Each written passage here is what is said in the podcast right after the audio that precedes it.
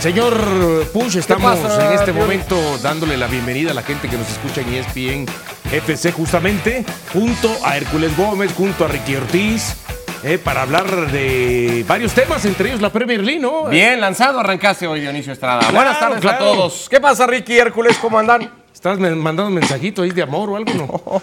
¿No? Bien, muy bien. No ¿cómo me, no me conectaron, Diony, no me conectaron, pero todo en orden, no pasa nada. Muy Tiene bien. razón Ricky Ortiz en lo que escuchaba justamente Muy bien. tras bambalinas lo que decía. ¿Qué ¿eh? decía Ricky? Que se te ha subido, que por eso no lo saludabas. Nunca, nunca. ¿Cómo fue todo en Barcelona, Ricky? ¿Cómo andas?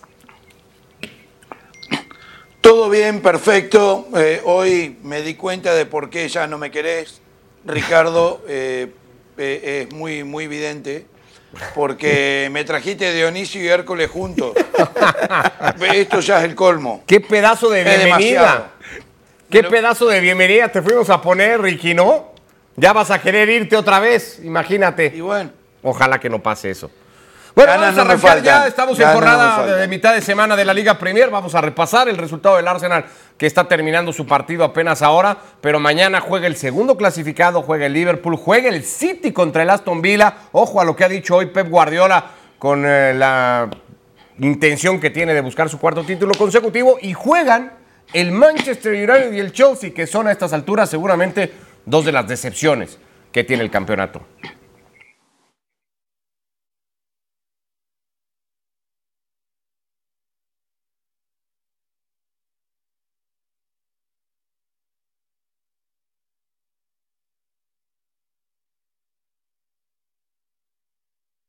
Una comida. Bueno, algunos problemas para escuchar el audio de Eric Ten Hag.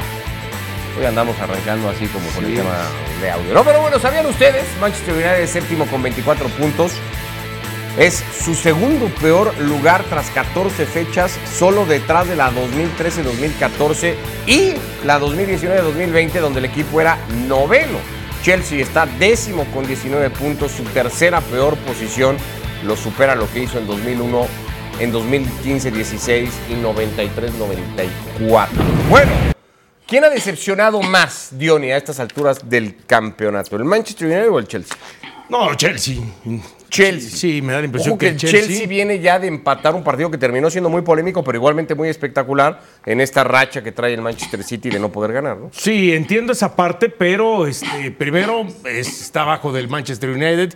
En el último enfrentamiento que se enfrentaron, valga la redundancia, hace poco, eh, el Manchester United le ganó 4 a 1. De hecho, son 10 partidos de, de manera consecutiva que el Chelsea no puede vencer al Manchester United. Y si a eso le agregamos de que trajeron este, al técnico, a Poquetino, de que se han gastado cualquier cantidad de miles de millones de dólares en ese aspecto, entonces el Chelsea es el que está quedando a deber. ¿Qué lejos están estos dos equipos de aquella final de Champions en el 2008 que termina ganando Manchester United vía penales, ¿no? Había fallado Cristiano por el Manchester United y del otro lado Terry y Anelka, si no mal recuerdo. Terry con el resbalón, ¿no? En aquella tanda de penales. A ti ni te pregunto, Ricky, porque tú te vas a tirar con todo y de cabeza en contra del Manchester United, ¿no? Bueno, la verdad es que los dos están muy mal. Los dos no deberían estar peleando el, campeonato, pero hace temporada ya de que vienen de mal en peor. Estos equipos son irreconocibles. Hay un tema que- que creo que hay que tener en cuenta. Los dos han tenido muchos lesionados. También, por ejemplo, el Chelsea con ocho lesionados y Gallagher, que fue suspendido por tarjeta roja. Del otro lado tenés siete lesionados, más Sancho, que fue apartado del equipo. Eh, creo que el Chelsea tiene muchos jugadores jóvenes, muchas figuras han traído que eso lleva tiempo engranar, encajar. El Manchester United es un equipo que ya lo sabes muy bien. Para mí no tiene líderes auténticos, no tiene jugadores que pueden llevar esa camiseta. Por lo menos el Chelsea podemos esperar un tiempito a ver qué pasa con todos estos jóvenes cuando vayan adquiriendo experiencia. Pero la verdad es que le quita a la Premier y le quita al fútbol tener tanto al Manchester que en séptimo, octavo y el otro en décimo lugar sin competir eh, eh, eh, por puestos de Champions. Me parece que, que le hacen un mal a la Premier. Son dos equipos que no sé a qué juegan, te digo la verdad. Y, y- y eso ahora en, en 14, 15 fechas eh, eh, es increíble.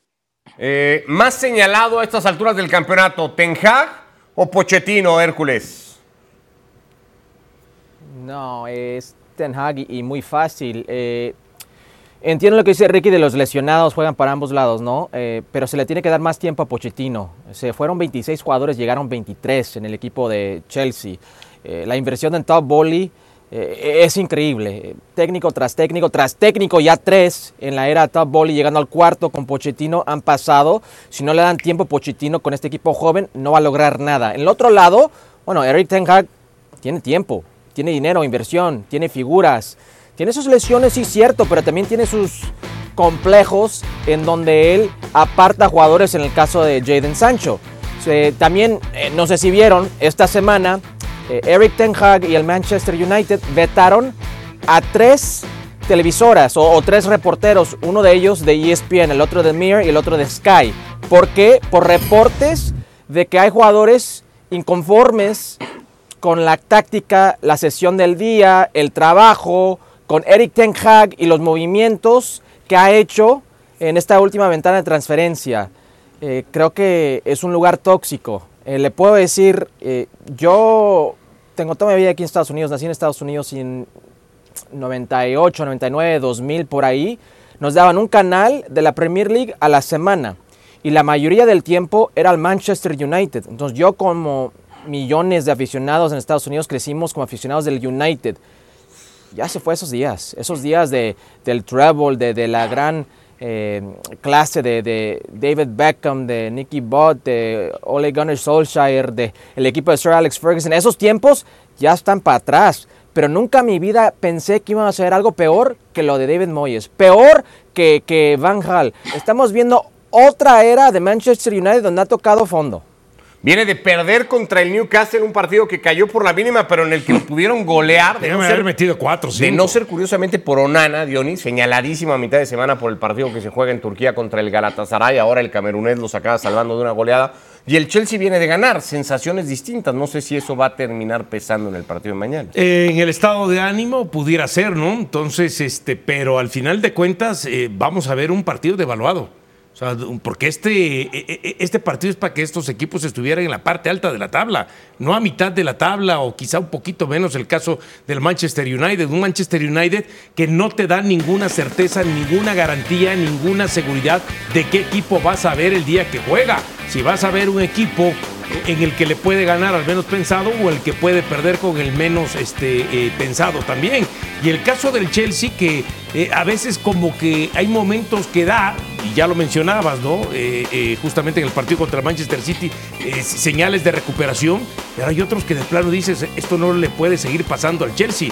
Además, con un técnico que ha sido probado como Poquetino en la Premier League, Eric Ten Hag, sabemos que es su primera incursión y partiendo desde ahí, este, yo sí sentiría que, lo de Poquetino hay que darle tiempo para que este equipo responda, sobre todo por ese conocimiento que tiene de la Premier League. Alguno de estos dos puede no terminar, ojo, eh, el año, el año calendario, Ricky, el 2023. De los dos técnicos me refiero. Sí, sí, sí. Primero los quiero felicitar a los tres que tardaron solo seis años en darse cuenta de lo que es el Manchester United desde que se fue Ferguson. No, no, pensé que iban a tardar más todavía. Eh, número dos, eh, eh, Ten Hag no termina. o sea, este, este equipo con, con, este técnico yo no, no lo veo. Hasta hoy estaba pensando, mirá si lo pones a Pochettino en el Manchester United, Ten Hag en el Chelsea, me da la sensación que los dos levantan.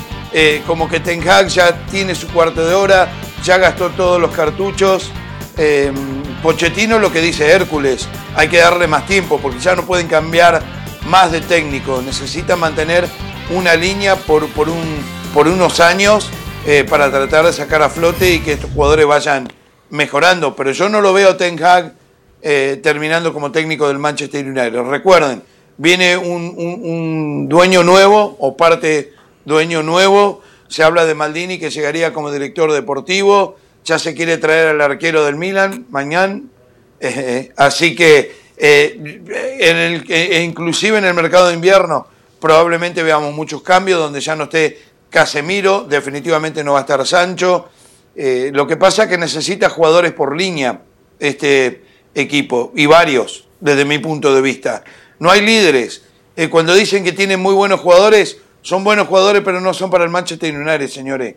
No hay con qué darle. Han comprado mal, ya, eh, ya llevan muchos años y lamentablemente eso eh, cuesta. Tampoco estoy de acuerdo con que el Manchester United ya se olvidan todo. El Manchester United es el equipo más popular en Inglaterra, uno de los equipos más populares en el mundo. Los hinchas no se fueron, están enojados, están frustrados, pero sigue teniendo una pasión increíble. Lo que pasa es que los resultados no se dan. Habla Ricky de liderazgo, pero ¿cómo puedes tener liderazgo si tu cabeza no es autocrítico? ¿Quién? ¿Ten Hag Ten o el dueño? No, Ten Hag. ¿Pero Ten- por qué no es Porque autocrítico, dice, Ten Hag? estamos en la dirección correcta. ¿La dirección correcta hacia dónde? No hay ninguna dirección correcta. Da la impresión que ni siquiera están en ninguna dirección. Ya ni siquiera digas que si van para atrás o están estancados o tienen un retroceso. Entonces, si tu líder, por lo menos, en este caso el técnico, no es autocrítico, pues ¿cómo les pides a los demás que sean autocríticos? La verdad que yo también coincido con Ricky desde el punto de vista que yo no veo a Ten Hag terminando el torneo. Veíamos sus últimos, los seis partidos que tiene entre Champions y entre la Liga. Hay tres que son complicadísimos, Bayern, Liverpool y hasta el Aston Villa de Unai Emery. Entonces, la verdad yo tampoco lo veo, no sé si le alcance para terminar el año calendario, es de aquí a diciembre, pero no lo veo terminando la temporada. Ganó dos de los últimos cinco apenas. El Chelsea ha ganado tres de esos últimos cinco partidos. Me quedaba pensando en aquella final que ya citó entre estos dos de Champions, Dionisio Hércules. Pensaba en los jugadores que había entonces y los que hay ahora. Y te pregunto, ¿quién es la figura a ver y a seguir en el partido de mañana entre Chelsea y Manchester United? O si hay algún futbolista de estos que paraliza, que la gente prende la televisión para ver. El otro día escuchaba y decían es que ahora siguen más a los jugadores que a los clubes. Chelsea o Manchester United tiene un futbolista así al día de hoy. Eh, yo sigo insistiendo que Bruno Fernández es un, juego, es un jugador especial, un jugador distinto que puede cambiar el partido. Sigo pensando en ¿En eso. serio? Sí, sí lo sigo pensando, a pesar de la actitud, a pesar de muchas cosas. Es lo que tiene, es lo que tiene, como dice Ronald Koeman, es lo que hay, Ricky, es lo que hay. Bruno, Bruno Fernández es el mejor jugador que tiene el Manchester United. Pero te voy a dar otro jugador que creo que es importante, que no ha aparecido en todo el año. Marcus Rashford. ¿En dónde está Marcus Rashford? Dos goles en toda la temporada. Dos goles. Volaba a principio de año después Ese del Mundial. goleador Perfecto, perfecto, pero es un jugador que le encanta jugar en contra del Chelsea, un jugador que se, que se enracha en contra del Chelsea, se tiene que ver eh, mañana porque, ¿qué te voy a decir? Que vamos a ver a, a- a- el otro lado a Enzo Fernández o Raheem Sterling, a, que, a que ver lo que, lo que va a hacer el equipo de Chelsea, no, tampoco creo que, que es ahí. eh, estos dos equipos, su realidad hoy en día es séptimo y décimo. Si vemos el equipo de Manchester United, tiene una ofensiva muy pobre, una ofensiva de media, media tabla. Yo creo que están donde deben estar. Séptimo para abajo debe estar el equipo de Manchester United. Pero vemos el equipo a la defensiva con Onana y sus errores. Ese equipo de Champions League, puestos de Champions League en la Premier, Premier League, entre los cuatro mejores defensivas en lo que es la Premier League. Eh, yo no creo que hoy en día estamos hablando de las figuras, eh, porque estoy con, con eh, Ricky, esos tiempos han pasado, no invierten bien, eh, no se le puede echar la culpa al dueño, porque en la última década los, la familia este, de los Glazers ha gastado más que cualquier otro equipo en este planeta, es una realidad, se tiene que ver a los técnicos en cómo invierten, etcétera, etcétera. Este es un equipo sin rumbo eh, y el Chelsea pues no está muy lejos. Ustedes pueden decir, yo no soy nadie para defender a, a Pochettino y no lo voy a hacer, creo que eh, es parte de ese árbol de, de Bielsa que, que- que juegan bonito muchas veces pero no ganan nada. Eh, el Chelsea se tiene que ganar. Uy, ¿para Mira, qué dijiste ¿Qué eso? En el Manchester Ya United tiene Ricky Ortiz con todo. que hacen. A ver, quiero retomar esa parte y de hecho tenemos ahí, ¿no? El dato del gasto que han tenido estos dos equipos en los últimos mercados, particularmente el Chelsea, que ha venido a reventar el mercado y a gastar cualquier cantidad de dinero. Para viendo el dato, Ricky, preguntarte esto, era Thomas Tuchel el que el otro día decía, los nuevos aficionados al fútbol, los niños y los jóvenes, son más aficionados a los futbolistas que a los clubes. Con más de mil millones gastados por el Chelsea, ¿a qué futbolista querrías ver mañana cuando eh, prendas la televisión? ¿Tiene un futbolista de esos el Chelsea o lo tiene el Manchester United? No. No, no, porque los futbolistas que quieres ver son los futbolistas que, que pelean por el balón de oro. no tienen una superestrella, es inconcebible. Eh, que con todo lo que hayan gastado no tengan un Haaland, un Mbappé, eh, no sé, tantos buenos jugadores hoy eh, que, que pelean por esa, por esa posición. Junior, deja Haaland y Mbappé. No tienen, a na- no tienen nada. Es el momento que yo te entiendo, Hércules, que decís Bruno Fernández. Puede ser, pero ya con eso te dice todo. Aparte que me hiciste reír un rato, pero después me puse a pensar y digo, no, a ver, no hay más. No hay más. Y es un jugador de... Nada, a ver, no puede jugar en ningún otro equipo grande de... Estoy de acuerdo. de los otros 11 equipos grandes de Europa. Ricky. No tiene espacio, no tiene lugar. Ricky, Mourinho tenía razón. El máximo logro de Mourinho era quedar segundo lugar con este United en la Premier League. Eh, ¿Qué me lo vas a decir a mí? Ganó tres títulos con este equipo. No. eh, No, soy no. el único que lo defiende a Mourinho. No, no le saques Mourinho a Ricky. Ayer hicimos una votación del mejor técnico del mes de Sí. noviembre y Ricky mandó a Mourinho Por en su votación. No, no, increíble. Así como para- y están puestos de, acuerdo. champion la Roma. Como para de están chiste. puestos de champion con ese equipo. No, ayer nos reímos con Ricky con lo que mandó. ¿Cómo chiste? Era chiste, Ricky. Era, lo tomamos ¿Y a ¿A quién eligieron ustedes? ¿Seguro? Seguro, yo no lo vi el programa, no estaba. ¿A quién eligieron? Alonso del Leverkusen. Ah, seguramente, seguramente Xavi fue Alonso. Alonso. y Michel del Ah, Girona fueron ¿quién los dos, Real los Madrid? dos más Girona, votados. Michel de Girona. Hubo un voto para Ancelotti No. Michel, Michel, el que estaba en Pumas con Girona. Michel de Girona, no, el de no. Girona. Y no hubo un voto para Carlo Ancelotti también. Eh, bueno, dejamos el partido. Ese no es el único que se juega mañana. Toquemos un par de encuentros más. Está un Manchester City Aston Villa, Diony. El City tiene tres empates consecutivos. Guardiola nunca ha tenido una racha de cuatro, ¿no? Desde el 2017, cuando lo sumó a sus cuatro partidos, empató tres y perdió uno de ellos. Le podría pasar mañana ante los de Unai Emery. Pero en la previa del partido, Guardiola declaró hace un ratito: Mi sensación hoy es que vamos a ser campeones de la Liga Premier, un hecho, por cierto, sin precedente, ganar cuatro títulos consecutivos en el fútbol inglés. Eso dijo Guardiola en este momento en el que está su equipo de temporada. Sí, bueno, lo que pasa es que Guardiola sabe que los títulos, eh, aunque se trabajan toda la temporada, realmente cuando se viene el mes de marzo y abril, es donde los equipos empiezan a resentir todo ese trabajo previo o empiezan a acelerar también y a partir de ahí este, aspirar a ciertas posiciones. Él lo sabe, él lo ganó así el torneo, el último torneo anterior, viniendo de atrás, ganándole en la carrera al Arsenal, en otros momentos se las ha ganado a Liverpool y lo tiene claro de que así hay que llevar después de 38 fechas. Ahora, ahora, el tema también de mañana, mí me da la impresión que mañana Anaí Emery, teniendo al Aston Villa como lo está teniendo, cuarto lugar en este momento, metido en zona de Champions, yo no descartaría lo del dato que acabas de dar, que tenga por eh, eh, cuarta ocasión un empate. O sea, que no gane el Manchester Mañana no, no pienso que eh, le veo mucho chance a- al equipo del Aston Villa de sacarle el empate al O Manchester. sea, es difícil que el City gane mañana el partido. ¿Lo ves poco probable, Hércules? No, yo no lo veo poco probable, es el City. Nunca se puede descartar un equipo como el City con el talento que tiene en todas las líneas. Eh, con un jugador, un goleador como Erling Haaland, con un Julián Álvarez que está enrachado en cualquier momento, donde sea que lo pongas a jugar o lo ha puesto a jugar Pep Guardiola como 9 atrás del 9, enganche, lo que tú quieras, ha rendido. Eh, con la victoria del Ars- Arsenal, que vamos a hablar del Arsenal, está a 6 puntos eh, con un juego pendiente. ¿A qué estaba el torneo pasado? A la mitad del torneo. Acuérdense, ¿en dónde estaba el Arsenal? ¿En dónde estaba el City? El City es un equipo que tiene esa memoria de, campeón, tiene, tiene, eh, tiene lo que es ADN de ganador, eh, sabe lo que es pelear en esos últimos momentos, sabe lo que va a ser pelear por la Champions League, pelear por los otros torneos y pelear por la Premier League. Pues, no voy a descartar que no pueda pelear con el Arsenal a, mitad de torneo. No, para nada.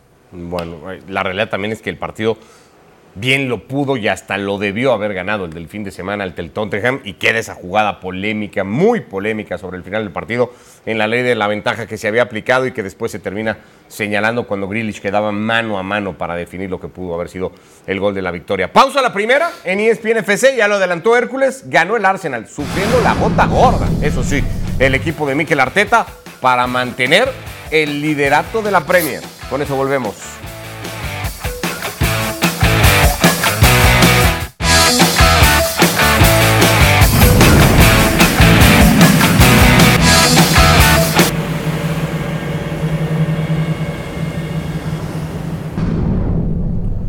El fin de semana, en 13 minutos, el Arsenal había resuelto su partido. Hoy tuvo que esperar hasta el 97 para poderle ganar al Luton Town que está peleando permanencia. Cosas de repente raras de explicar, Hércules. Es muy injusto este resultado, insisto. Bueno, el fútbol no tiene que ser justo. Eh, David Raya, el portero del Arsenal, se come dos goles eh, tremendos. Eh, merecía un poco más.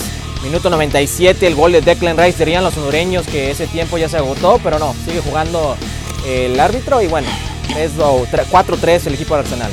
Pobre, cómo le ha llovido a los hondureños en cada partido en el que se repone tiempo. Había adelantado Martinelli y Gabriel Jesús volvía a poner Dioni en ventaja al conjunto de Arteta. Sí, justamente eh, al 45 y después arrancando prácticamente la segunda mitad, vendría el Luton y pondría a través de Adebayo al 49 lo que era el 2 a 2. Por primera vez en ventaja en el partido con el tanto de Ross Barkley y el Arsenal Ricky lo estaba perdiendo de visita con el riesgo de perder también el liderato de la tabla.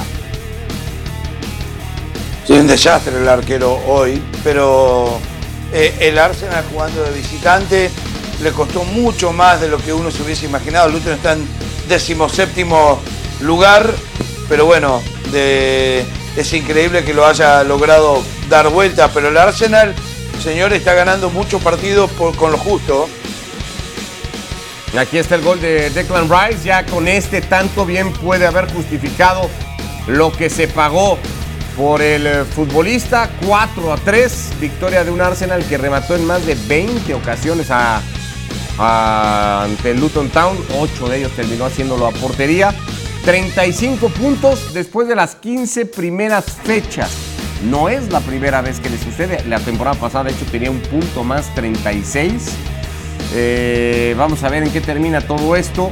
Un punto más 37 la temporada pasada, ahora tiene 36, terminó segundo, ya sabemos, perdió con el Manchester City. Llegó a tener 35 en la 2013-2014, terminó en cuarto puesto. También con 37 en la 2007-2008, terminó en tercer lugar. ¿Va a poder el Arsenal esta temporada, Dionis? Es muy temprano, ¿eh? Sí, es muy temprano. Lo veo difícil, lo veo complicado. Eh, pero espero que dé más pelea de lo que fue la temporada anterior. Y lo veo más difícil. ¿Cómo más pelea? La peleó hasta faltando cinco fechas. por eso, pero llegó el momento en que a la hora de la hora eh, uno dice, aunque faltaban cuatro o cinco fechas, ya este título es del Manchester City. Y cuando me refiero a más pelea, me refiero a que ahí está Liverpool. El año pasado Liverpool no estaba metido ni nada por el estilo, muchas lesiones, eh, ni siquiera logró lugar de Champions. Ahora está el Liverpool. Estamos hablando que tiene que ir contra dos, contra el Manchester City, contra el Liverpool, ver si de pronto a lo mejor por ahí ahí se acerca un poco más el Aston Villa o alguien más. Entonces yo lo veo complicado porque va a tener eh, más equipos que le compitan o que estén compitiendo por el título. Y ya lo dijo y lo comentamos en el primer este, segmento, lo bien que sabe este, Pep Guardiola de en qué momento su equipo puede apretar o debe o tiene que apretar en la temporada para ganar en ese sprint final. Sabe Guardiola que con las declaraciones dadas hoy, Ricky, le pone muchísima presión a cualquiera que sea primero y que ve venir al City, ¿no? Lo, que juega también mentalmente Guardiola con una declaración como la que da en la previa. Y está tratando Guardiola de sacarle un poco de presión a sus jugadores también, porque sabe que eh, desvía eh, para otro. Se está copiando de Mourinho, mirá lo que te digo. Eh, y, eso es una táctica que Guardiola sigue, sigue imitando cada vez más. Yo, el City es el City y, estoy de acuerdo que el Liverpool, creo que fue Dionisio, está ahí nomás eh, y va, a pelear hasta el final, tiene mucho más equipo este año, está mucho mejor. Yo no sé si estos programas quedan grabados o no, espero que lo graben, pero les voy a decir que el Arsenal, el Arsenal, no solo que no sale campeón, escuchen bien, no va a clasificar entre los primeros cuatro para llegar a Champions el año que viene. Uf. Le ha ganado Qué bueno que se queden grabados esos programas, ¿eh? Qué bueno. Le ha ganado el City 1 a 0, es cierto, pero ha ganado partidos 1 a 0, 2 a una derrota. 4 a 3. Y sí, pero todavía le falta, con excepción del City, le falta el Aston Villa, le falta el Brighton, le falta el Liverpool, le falta el West Ham, le falta el Fulham, que está jugando muy bien. A esos equipos le falta el Arsenal. Luton. O sea, a ti sí Claro, te veo sí, muy, de eso estoy hablando. a ti sí te veo muy, muy en el tren del, del Arsenal, Hércules, por lo que veo. No, no, a, a lo contrario, yo, yo también creo como que lo que está diciendo Ricky, que este equipo está ganando Josito, eh, tiene 29, bueno, previo a este partido con Luton Town tenía 29 goles en esta temporada, solamente 15 de esos goles no llegaron de balón parado. Es un equipo que pues le cuesta anotar gol en el último tercio o construir oportunidades de gol o concretarlas más bien, porque no tiene un 9. Vimos esa gráfica donde hablaba del año 2013-2004, los invisibles, o sea, queda invicto ese equipo de Arsenal y gana la temporada. Hay que ver los delanteros de ese equipo. ¿Cómo se llama este? ¿Este muerto? ¿Thierry Henry? Thierry Henry, hazme el favor. Thierry Henry, un gran jugador. Bergkamp, Canu. Ve los delanteros que tiene hoy en día. Tiene ese matón en el área. Yo creo que le falta a ese torneo ese matón en el área. El torneo pasado, donde deja escapar la victoria contra el Manchester City, ¿se acuerdan qué fue clave en ese torneo para el- en contra del Arsenal? Era William Saliba. Eh, eh, si el central está físicamente bien y está jugando, yo no tengo duda que Arsenal es campeón. No el equipo de City que estaba peleando la Champions League. Eh, Es Arsenal que no tenía competencias europeas, que estaba solamente concentrados en lo que era la liga. Esa lesión a la defensiva, en el corazón de los centrales, es lo que le hizo daño a este equipo de Arsenal. Este torneo es el 9. Bueno, parece complicado, pero el Arsenal de momento está otra vez en, en- eh, ahí. Sacando seis puntos al Manchester City, que, Tiene que jugar mañana el que Manchester tiene que City. jugar mañana, que tiene un partido menos, pero hay que recordar que el torneo anterior, ¿cuánto les llegó a sacar? La diferencia era mayor. Sí, 11 creo que le llegó a Y sacar. cuando sí. se puso 12. en, 12, imagínate. cuando 12 se puso puntos. en mood remontada el Manchester City no Sí, hubo nada que esa es la cosa, ¿no? Esa es la cosa. Y ahora agrégale, pues lo que decíamos, el tema de Liverpool. No es uno, sino dos que van a estar ahí acechando. Mañana el Liverpool va a tratar igualmente de sumar eh, puntos en su partido. Ahora, lo que sí me extraña- 31 están los Reds, uno encima del City y de momento a 6 del Arsenal. Lo que sí me extraña es que se la jugó mm, Ricky Ortiz. ¿Por qué? Decir que ni siquiera va a entrar de. Yo no fui de tan aventurado cuatro. como Ricky, pero yo dije a principio de temporada que apostaba mi casa ¿Ah, sí? que el City era campeón en Inglaterra. Ah, bueno, el City, pero estamos hablando que ya ni siquiera el O Arsenal. sea, veo la liga, a- veo la liga ¿Cuál- cuál de todas, Ricky? ¿Cuál de todas? de los cuatro, que ni siquiera se meta dentro de los cuatro del Arsenal, es mucho más Eso ya arriesgado. me pareció muy arriesgado. Mucho más arriesgado que tú, lo que tú dijiste. Pero yo aposté mi casa, Diony. Sí, claro. Es claro. que o sea, Puch mi tiene casa. varias ¿Con casas, tío. Ricardo. No aclaré cuál, Hércules, eso es importante ¿Con, que lo aclares con- quién la no dije apostaste? cuál. Para ver si voy y hago Yo- por ahí un negocillo. Te digo, Dime, Ricky. dos cosas, Ricardo. Sí, no creo que vayas a perder la casa, pero si sucede un milagro y gana el Arsenal, dos cosas. O te vas a vivir con Rodrigo Fáez de Homeless, él perdió el 95%, o te podés venir a mi casa, no hay ningún problema. Gracias, Hasta el perro trae el gato. todo, Voy a no tomar la segunda opción, Ricky. No hay problema. Voy a, tomar la Está segunda más cerca, opción. ¿no? Porque Bueno. sí, con Rodri ahí de Homeless, no, Perfecto. siento que no voy a estar muy cómodo. Abrazo, Ricky. Hércules, como siempre, un placer. Sí. Que vaya todo muy bien. Chao. Abrazo. Gracias. Chao, chao. Hacemos pausa, seguimos en ESPN FC para ir hasta San Luis. Con Michel y con Mario Carrillo es la previa del partido, partidazo que tenemos mañana en ESPN, la semifinal de Liga MX San Luis América.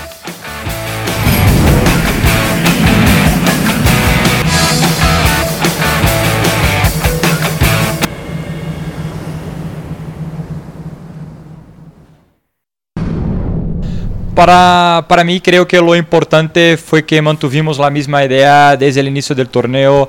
Ah, el Atlético de San Luis desde el inicio siempre fue un equipo muy enfocado en nosotros, muy enfocado en, en una idea de juego y creo que vam- fuimos mejorando a cada jornada y cuando llegamos ahora en en el momento más importante, el momento que, que nos preparamos desde siempre para llegar, estábamos con una idea de juego bastante consolidada, bastante fuerte y que nos acercó de los resultados y nos puso ahora en la semifinal. A pesar de tal vez sermos uno de los equipos que más repitió su once inicial durante el torneo, yo soy un entrenador que trabajo con todos los jugadores, todos, todos, todos, todos. Quiero desarrollar a todos, quiero que quiero hacer con que al final todos estén en su máximo nivel o cerca de, de eso. And- André sigue siendo el maestro, pero ahora nos toca a cada uno defender su lado, defender sus colores y, y, a ver qué va a pasar. Vamos a ver, creo que van a ser dos grandes partidos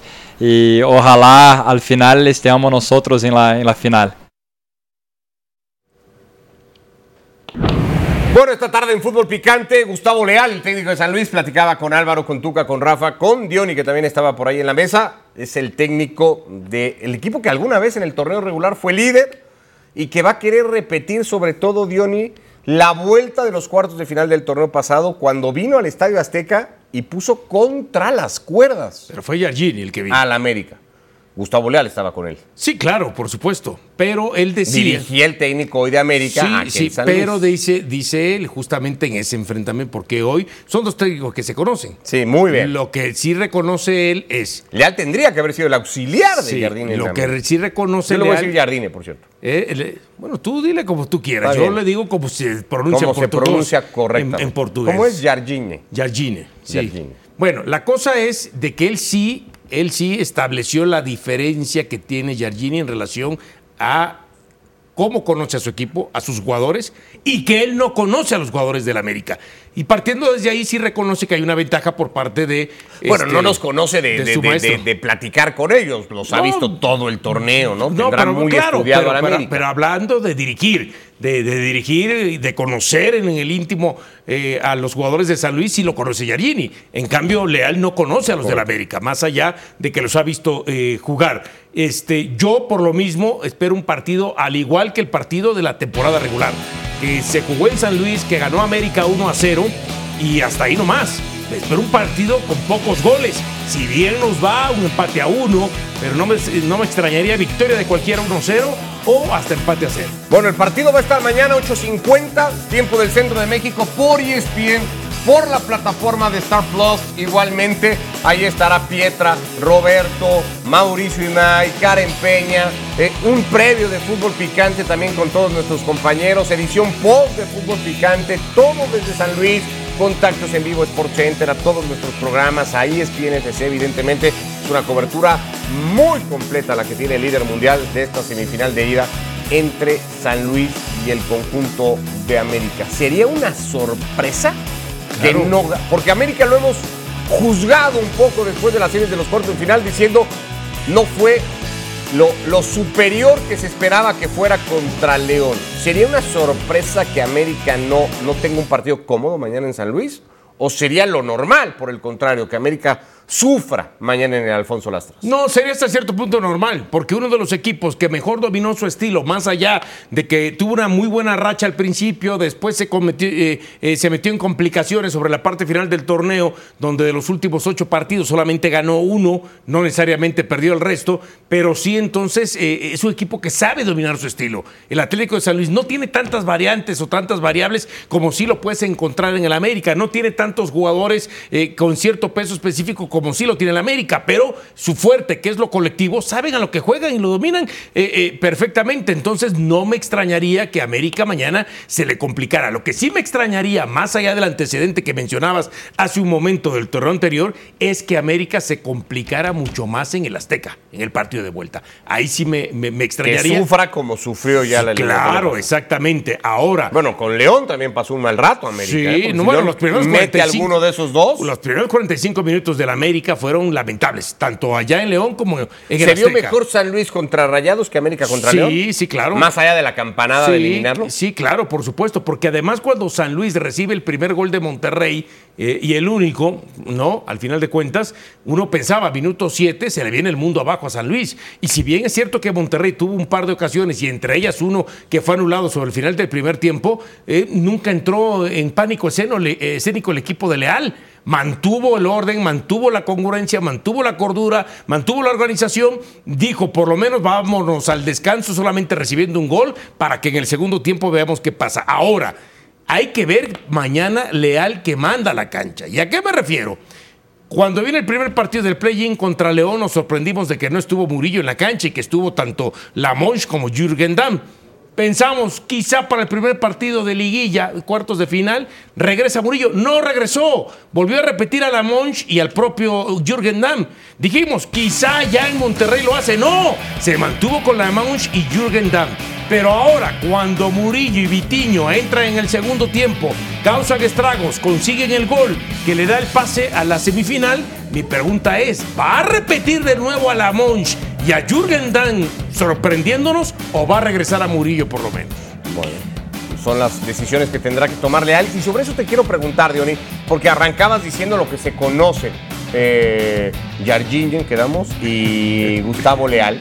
Y te pregunto si eso es una ventaja para cualquiera de los dos o una desventaja, porque a lo mejor cualquiera puede pensar es que me conoce tan bien y ya sabe lo que voy a hacer, que me, en una de esas me da un ataque de técnico y decido cambiar y no me sale. Exacto. ¿Cómo puede jugar eso a favor o en contra de cada uno de los dos entrenadores? A mí me, me da la impresión que juega más a, a favor. Y a favor me refiero en que los dos se conocen tanto que eh, por eso veo, por lo menos en el partido de mañana, que se vayan a dañar. Yo siento que se van a terminar anulando y que va a sacar ventaja, si es que alguno gana mañana, aquel que no cometa el error. El que cometa el error va a ser un partido cerrado, de 1-0, de 1-1.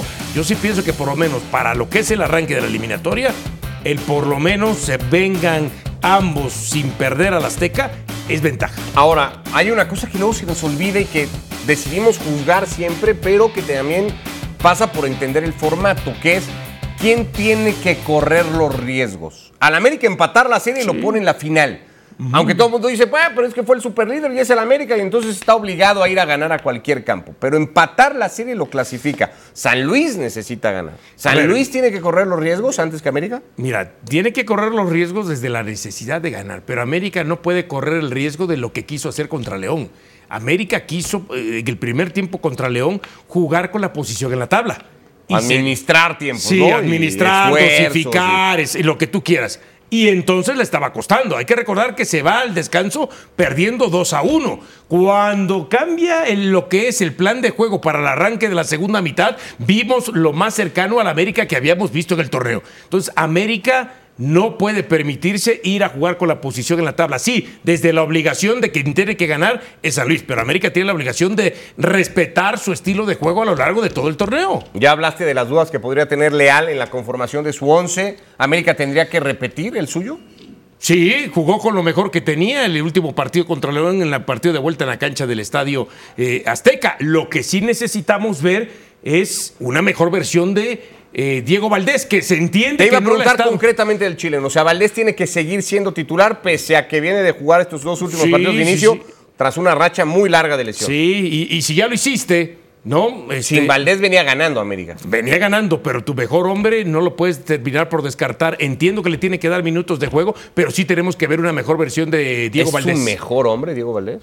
Sí, claro. Por delante de Quiñones, de Henry. Sí, claro. Es Cuando estaba, cuando estaba en su, eh, eh, en su prime antes de la le- lesión, era mejor que cualquiera de ellos. Bueno, recordamos que mañana, 8.50, tiempo del centro de México, San Luis va a recibir al América con Pietra, con Roberto, con Mauricio Imay, con Karen Peña.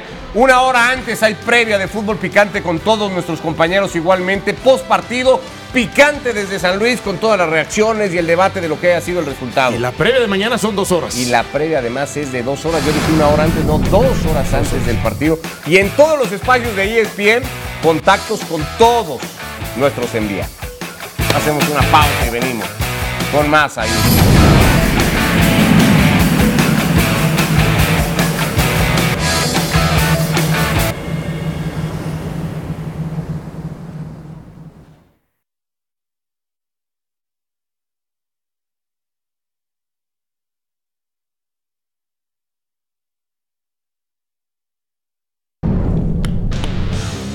Bueno, el Bayern Leverkusen va a buscar mañana alargar esta racha de, sobre todo, imbatibilidad que tiene la presente temporada. Es cierto que viene de dejarse ya un par de puntos en la temporada de Bundesliga con su empate ante el Borussia Dortmund, pero arranca claramente favorito en octavos de final de Pokal Diori para que el equipo de Xavi Alonso siga enamorando al mundo, que es lo que ha hecho hasta ahora. Sí, y es un equipo que por supuesto uno piensa que está ahí metido en la pelea por la liga, que no debería tener eh, inconveniente mayor para que el día de mañana en lo que es la Pocal, en su participación en los octavos de final, pueda sacar la victoria. Sí, entendido también que esto le sirve a Xavi Alonso para ir este, rotando algunos jugadores, ¿no?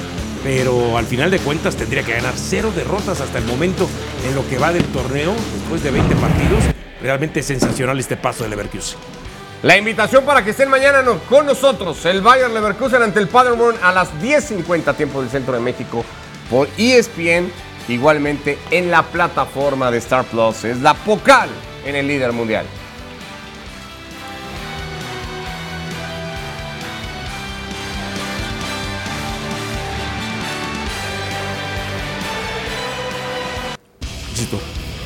Venimos de regreso a ESPN FC Copa Italia. La Lazio en casa ante el conjunto del Genoa. Que rotó futbolistas, como suelen rotar casi todos en el torneo de Copa por rotar futbolistas. Eh, hablo, entre otros, de la ausencia de Edson, por ejemplo, de, Edson, de, perdón, de Johan. Y al final, pues la victoria de la Lazio 1 a 0 en casa con el gol de Matteo Gendouzi, el francés, para el triunfo de los eh, futbolistas romanos. Desde el minuto 5, por supuesto, y ahí este, se definió lo que fue la historia de este partido. Tuvo algunas posibilidades más la Lazio, veíamos el centro de Gendosí y después este, la tajada del portero del Genoa, en este caso Leali. ¿no? Al final, un partido que terminó con un resultado corto, por más que la Lazio tuvo algunas otras llegadas de gol, pero que no las pudo concretar.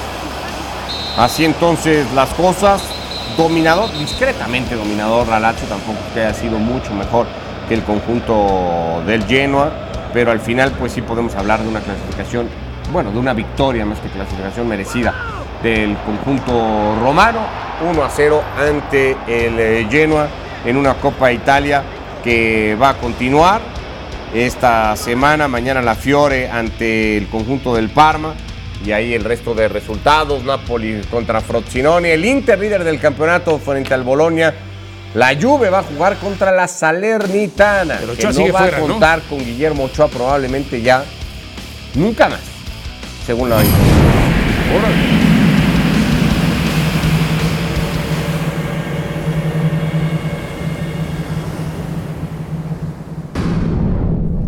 Directo y al grano.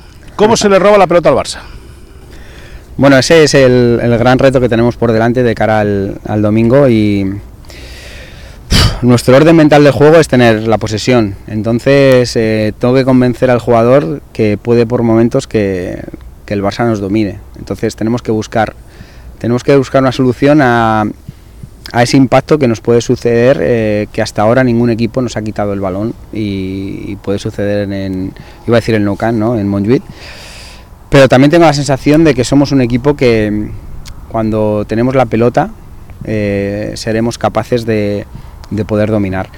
Eh, la sensación mía es que el Barça nos va a apretar a los duelos. Entonces eh, lo más importante va a ser los dos primeros pases. Si somos capaces de solventar en esos dos primeros pases, tener espacio y tiempo para decidir, vamos a ser un equipo que, que, pueda, que pueda progresar con la pelota. Bueno, es muy complicado. Eh, sabemos que especialmente en medio campo tienen jugadores de, de muchísimo nivel, ¿no? Frenkie, Bundo y Pedri, que bueno, el otro día contra el Atlético de Madrid ya se vio, que aparte cuando pierden el balón, eh, sobre todo Frenkie hace una presión después de balón muy rápida. Eh, creo que hay que estar bien organizados, saber eh, en qué momento podemos presionar, en qué momento no podemos presionar y sobre todo cuando tengamos el balón, pues eh, tenerlo, pero tenerlo con sentido, ¿no? En, en situaciones donde ellos dos pues pueden sufrir un poco más, intentar por ahí hacerles daño. Media Day en el Girona, que va a jugar este fin de semana en contra del Fútbol Club Barcelona, el equipo de Michel. La sensación de la liga es el conjunto que más puntos ha remontado en la temporada después de estar perdiendo un partido. 19 de los 38 puntos que tiene en la clasificación lo ha hecho viniendo de atrás. Se habla mucho del Barça, Sí, sí, sí. que ha empezado perdiendo recientemente sus compromisos, pero el Barça ha remontado 12 puntos, 7 menos de los que ha remontado su rival en turno. Ahora, habla el técnico de cómo eh, quitarle a la posesión de la pelota justamente a, a- a Barcelona. Hay que recordar que en el último partido que tuvo Barcelona ante el Atlético de Madrid, Barcelona en relación a lo que nos tiene acostumbrado, tener 75%, 70% de la posesión, ahora la tuvo nada más 55%. Es decir, que partiendo desde ahí, de lo que vimos el fin de semana, a lo mejor no es tan complicado este torneo quitarle la, la posesión de la pelota a Barcelona, ¿no? Y más un equipo, en este caso como Girona, que está acostumbrado a, tener- a tenerla también. Si el partido se hubiera jugado el fin de semana pasado, seguramente muchísimos tendrían favoritos al Girona. Pero se juega después de que el Barça le ganó ya al Atlético de Madrid. ¿Cambia eso tu percepción para el juego? que- claro que cambia, pero a ver, tampoco es que ponga a Barcelona ampliamente favorito. O sea, antes de ese partido yo ponía favorito a Girona. Ahora lo pongo 50 y 50. Esa, es, Ok. esa es la verdad. Porque bueno, al final de Sigue sin confiar tanto en el Barça, Sí, pese a haberle ganado al sí, Atlético. Sí, claro, claro, por supuesto, porque además a mí me da la impresión este, que lo que logró hacer Barcelona fue más por lo que en- las dudas que a mí me genera este Atlético de Madrid cuando me preguntan, ¿es uno de los mejores cinco de Europa o es el candidato número a ganar la liga? Estas son las dudas que me genera, porque no se animó más allá de que Iñaki Peña tuvo por lo menos sobre el final del partido un par de atajadas que evitaron lo que es eh, eh, eh, el empate. Entonces, yo, yo pienso que Barcelona termina sacando renta de este último partido por lo que dejó de hacer más el Atlético de Madrid, más allá de lo que haya hecho Barcelona. ¿Quién juega más condicionado o más nervioso eh, o más presionado el partido del fin de ¿Barcelona? semana? ¿El Barça o el Girona? Barcelona. Barcelona toda la vida. ¿Por qué? Porque es el que tiene de entrada Pero el confirmado. Girona ya perdió contra el Madrid. O sea, Sí. si el Madrid, si el Girona quiere realmente sentir que puede competir, tiene que ganarle a alguno de los dos. Entiendo y con esa el Madrid ya perdió 3-0. Entiendo esa parte que tú dices. Aunque pero- me digan que el 20 minutos primero Claro. de estrella dos pelos en Pero el Barcelona, al final de cuentas, es el equipo obligado, el que piensa que va a pelear la liga arriba con Atlético y con Real Madrid. Lo que está haciendo Girona es una gran y agradable sorpresa. Y para ellos, todo lo que hagan siempre será ganancia. No le vas a meter presión. Claro que tienen que aprovechar esos momentos, ¿no? Bueno, pues, para poder ganar el título hay que ganar al, Ma- al Madrid, o hay que ganar al Barcelona, o hay que competirle con el Atlético de Madrid. Pero el presionar a Barcelona de entrada porque tiene que replicar, si quieres, un resultado. Ya no digas una actuación, un resultado como el que obtuvo ante el Atlético de Madrid. Girona tiene todo que ganar y nada que perder. Por cierto, de cara al partido, el Barça confirma que Marc-André Ter Stegen va a pasar por quirófano para operarse la espalda. No se ha dado el tiempo de recuperación, será después de la cirugía, pero trasciende ya que sería de por lo menos dos meses la baja del arquero alemán. Sí, y que bueno, por lo menos ante el Atlético de Madrid no se, no, no se, no, no se notó esa baja, ¿no? No, porque respondió en las dos Respondió- pelotas que tuvo Iñaki, Iñaki Peña respondió Tampoco perfecto, tuvo ¿no? más que esas dos pelotas. Sí, ¿no? sí, sí, no más. Bueno, pues con Iñaki Peña el Barça se ten- la tendrá que jugar con el Girona y con lo que venga seguramente hasta mediados del mes de enero en el mejor escenario para el Fútbol Club Barcelona. Nos vamos, Johnny, gracias. Gracias, nos vemos en la noche en Picante. Gracias a Ricky y a Hércules igualmente lunes a viernes y ESPN FC, su versión de podcast igualmente disponible.